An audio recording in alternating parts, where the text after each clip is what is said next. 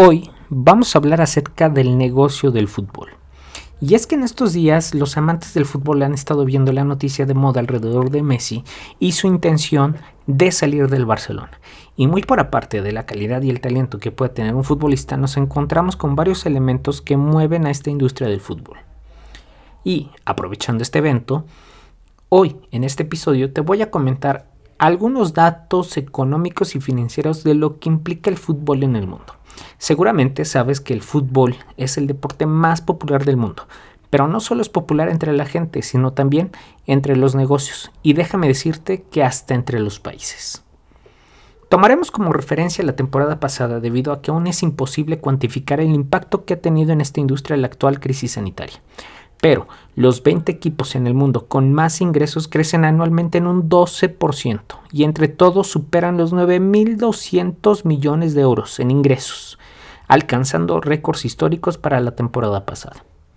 Pero en el ranking top 5 para la temporada 2018-2019 tenemos equipos como el Barcelona, el Real Madrid, Manchester United, Bayern Múnich y por último al Paris Saint-Germain.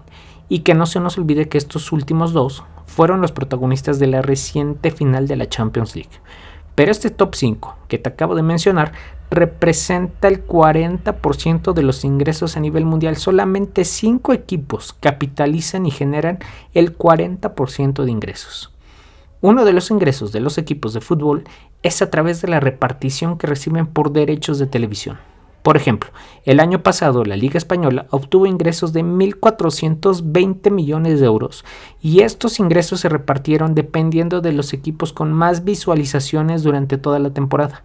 La lista de los equipos más vistos son Barcelona, Real Madrid y Atlético de Madrid, que reciben entre todos el 31% de estos ingresos. Ahora, otro tipo de ingresos es de la venta de playeras y tener jugadores tan importantes como Messi o Cristiano Ronaldo en un equipo generan altas ventas por ser jugadores muy populares. También se encuentran los ingresos por patrocinadores del equipo, grandes empresas que deciden poner sus marcas o hacer alianzas con los equipos del fútbol para generar mayores ventas e ingresos. Así como las grandes empresas, también hay equipos que reciben ingresos a través de la bolsa de valores. Sí, porque deciden emitir acciones en la bolsa. Por ejemplo, podemos tomar a la Juventus del fútbol italiano como referencia, porque hoy el precio de su acción hasta el día de hoy ha subido más de 350% en 5 años.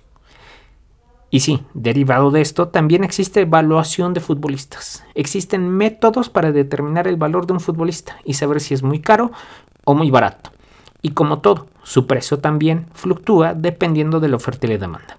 Existen también empresas dedicadas a evaluar futbolistas como Transfer Market, que por ejemplo hoy evalúan a Messi a sus 33 años de edad en 112 millones de euros y para su venta se calcula que podrían pedir por encima de los 222 millones de euros que se obtuvieron con la venta de Neymar del Barcelona al Paris Saint-Germain.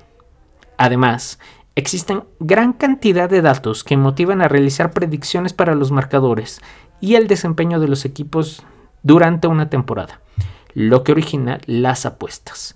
Y déjame decirte que esta industria de las apuestas a nivel mundial vale aproximadamente 100 mil millones de dólares. Sí, también el fútbol es un deporte con una capacidad muy muy importante para influir a nivel político y social. Sí, y es que pueden influir en diversos factores a través de medios culturales o ideológicos, inclusive hasta diplomáticos.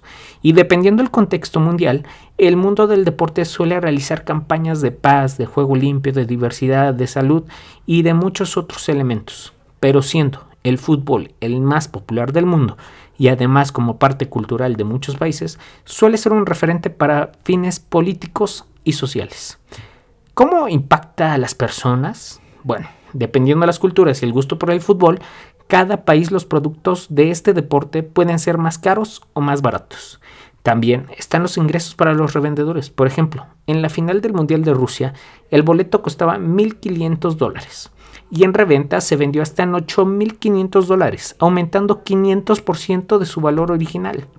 Ahora, esto no solo impacta en las personas, también para los países. Retomando el caso del Mundial de Rusia, este evento le dejó una derrama económica a este país de 15 mil millones de dólares antes de la inauguración, que representó un crecimiento de 1% de su PIB. Bastante interesante, ¿no lo crees? Es increíble todo lo que una industria puede generar alrededor de ella. Y todo el impacto que pueden tener también las finanzas y la economía. Y así como este tema, seguiremos hablando de muchos otros más. Soy Michel Morales y te espero en nuestro próximo episodio. Hasta la próxima.